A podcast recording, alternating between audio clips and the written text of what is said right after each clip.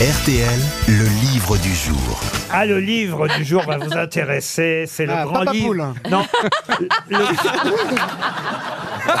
Toutes les coulisses de la série mythique de France Télévisions. le grand livre de l'escroquerie. C'est aux éditions du Passeur. On va avoir Charles Laval au téléphone dans un instant. Ah, et qui le prouve. Qui nous raconte toutes ces arnaques, ces fraudes, ces contrefaçons, les imposteurs et les escrocs qui nous menacent. Ça peut être un livre euh, utile Ah, sur le à- fisc à, à toutes et à tous. Attends, tais-toi, j'arrive pas à comprendre la question. Entre les rires de Karine parce qu'on dit poule et tes commentaires. Non, j'ai pas je ri, comprends rien. j'ai ri à la parce qu'il a question. dit. Non mais c'est un- un- une bible quasiment de l'escroquerie, euh, ce livre signé Charles Laval qu'on aura au téléphone dans un instant. Par exemple, il nous raconte des, des- des escroqueries toutes récentes, mais des plus anciennes. Et je pourrais vous citer euh, celle-ci d'un escroc qui s'appelait euh, Victor euh, Loustic. Et, et son pigeon, en quelque sorte, à Monsieur Loustic, c'est- c'était André Poisson. On est en J'aime 1925. beaucoup. Son pigeon, c'était André Poisson. Vas-y, continue. Eh oui, Euh, oui, oui. Pourquoi Qu'est-ce que Monsieur Victor euh, Lustig a tenté euh, de faire? Enfin, plutôt, il a même réussi. Comment Ah oui. Monsieur Victor Lustig a-t-il escroqué André Poisson? C'est une affaire, une escroquerie très célèbre. On est en 1925. Alors, Alors, c'est une escroquerie donc financière, évidemment. Enfin, je veux dire. euh, Alors, financière, pas tout C'est à un fait. docteur, à c'est pas un docteur Ah, oh, je vais vous aider. Il a tenté, euh, enfin il n'a pas tenté, il a même réussi euh, à vendre à Monsieur André Poisson quelque chose donc d'assez, un faux. pardon, un faux. Faux, non. Non, mais ce qui était faux, c'est que ça n'était pas à vendre, en fait. Ah, il a- un monument. il a un vendu un- monument. Une statue? Alors, un monument presque, oui, allez-y. Eh ben, il a fait croire qu'il pouvait. La statue de la liberté. Bah, Pas la statue de la bah, liberté. Non, La Tour la Tour Eiffel. Eiffel. Il a vendu sûr. la Tour Eiffel, le métal de la Tour Mais non. Eiffel. Bonne réponse collective. Bonjour Charles Laval.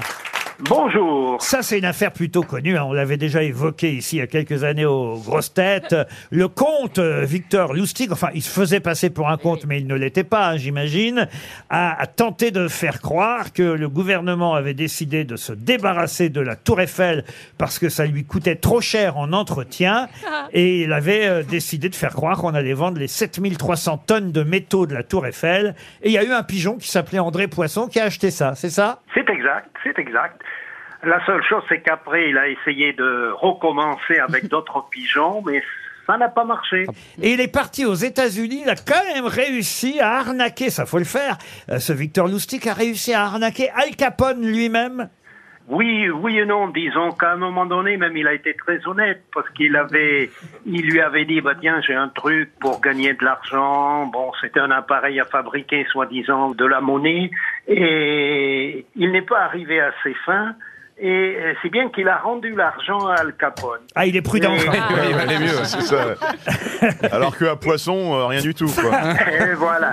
Escroc mais prudent. Alors il y a toutes les plus grandes impostures évidemment. Euh, le nom de Madoff revient euh, régulièrement dans la partie financière euh, du livre. Euh, Vous-même vous avez travaillé dans les assurances. Voilà pourquoi euh, vous connaissez bien les, les arnaques financières aux assurances. Alors vraiment il y a un truc qui m'a vraiment surpris. J'ai été quasi effondré par euh, les pages consacrées aux attentats et aux victimes des attentats. J'ignorais qu'il y avait autant de gens qui se faisaient passer pour les, les victimes des attentats pour toucher des indemnités, et particulièrement après le Bataclan, par exemple.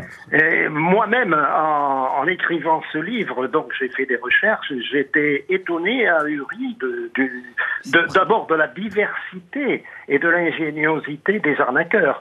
Pour euh, en revenir à ce que vous, ce dont vous parlez, les fausses victimes, effectivement, le Bataclan, euh, il y a eu des euh, les, les du Bataclan, de Nice, etc. Il y a eu des centaines de, de victimes, de personnes qui ont demandé à être indemnisées, et là-dedans se sont glissés des arnaqueurs, des gens qui n'étaient pas sur place et, et qui ont simulé des blessures, etc.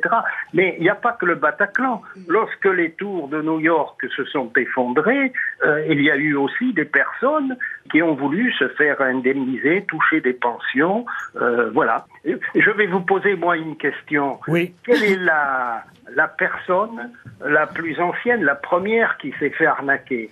Ah, ça j'ignore. Jésus Ève Euh, Ève Il y a, il y a- il y a Ça, une c'est une citation- bonne réponse de Christine O'Krent. Et il y a- voilà, il y a vous une avez question, il y a raison. une- il y a une- il y a une citation qui dit euh, La religion a commencé quand le premier escroc rencontrait le premier imbécile. Mais je reste quand même sur le Bataclan. Je vais donner quelques exemples que je trouve dans, dans, dans votre livre. C'est assez fou. hein. Par exemple, un jeune de 26 ans qui prétend avoir assisté au concert euh, du Bataclan. Mais en fait, euh, heureusement, l'enquête va prouver qu'il était à Nancy euh, ce soir-là. Il y en a un autre. Karat. Il y en a un autre qui dit avoir été sauvé par euh, une femme enceinte euh, qui était sur lui. Et en fait, euh, l'enquête prouvera qu'il n'y avait aucune femme enceinte ce soir-là euh, au Bataclan. Mais vous, ce que vous dites surtout à, à la fin de ce chapitre, c'est qu'il y a une vingtaine de fausses victimes qui ont été condamnées, mais quand même déjà une vingtaine parmi les milliers de dossiers de demande d'indemnisation. Mais vous dites on ne saura jamais combien de fraudeurs ont réellement, eux, réussi à déjouer la vigilance des enquêteurs. Parce que les fausses victimes ne constituent, dites-vous, que la partie visible de l'iceberg. Celles euh, qui ont été euh, démasquées, euh, ces fausses victimes, l'ont été parce que bah, elles ont été un peu idiotes à cause de leur bornage de leur portable, l'incohérence de leurs déclarations. Mais il y en a d'autres qui, sur- sûrement, ont été beaucoup plus douées et ont touché des indemnités alors qu'elles n'étaient pas sur place. Certainement. Ben, c'est ce qu'on appelle le crime parfait. Le crime parfait, on ne sait pas qu'il y a eu crime. Eh ben moi j'ai un pote à moi, il s'est fait passer pour un terroriste alors qu'il ne l'était pas. Il a réussi à avoir 10 ans de prison, cet enculé. Non, mais alors, il y a les canulars aussi euh, qui rentrent évidemment. Alors ça c'est plutôt amusant, c'est moins grave euh, les canulars qui sont dans votre euh, livre. D'ailleurs il y avait une double page dans le Parisien aujourd'hui où on retrouvait l'histoire de l'âne. Vous savez euh, Lolo, l'âne que Roland euh, Dorgelès avait, on va dire en quelque sorte missionné pour peindre une euh, toile afin de faire, de montrer qu'on pouvait euh, faire peindre n'importe qui, n'importe quoi avec cette toile qui s'appelait Le Soleil s'endormit euh, sur l'Adriatique, une, une toile euh, peinte par la queue d'un âne. Bon, ça c'est un des grands euh, canulars de l'histoire de la peinture. Ça date de 1910. La Tour Eiffel démontée puis vendue. Effectivement, c'est C'est raconté. hilarant, ouais. c'est- Ouais. C'est raconté aussi dans le Parisien euh, ce matin. Euh, c'est quoi l'arnaque aux crevettes, par exemple? Oh, ben l'arnaque aux crevettes, ça fait partie de, de tout cet ensemble de d'arnaques financières où on vous promet des, des placements un petit peu mirobolants. Ben là, c'était c'était au départ, c'était peut-être pas une arnaque. Celui qui a monté ça, il, a, il avait trouvé un tuyau en disant ben, je vais euh, élever dans des bassins des crevettes, ça rapporte bien, etc. Puis ça a pas marché et les gens qui avaient investi, ben ils ont tout perdu, c'est tout. Non mais ça c'est pas une escroquerie monsieur, c'est c'est un truc C'est qui c'est pas tout à fait une escroquerie. Donc si votre livre que- ne vaut rien du tout. Monsieur. C'est le livre qui devient une escroquerie alors.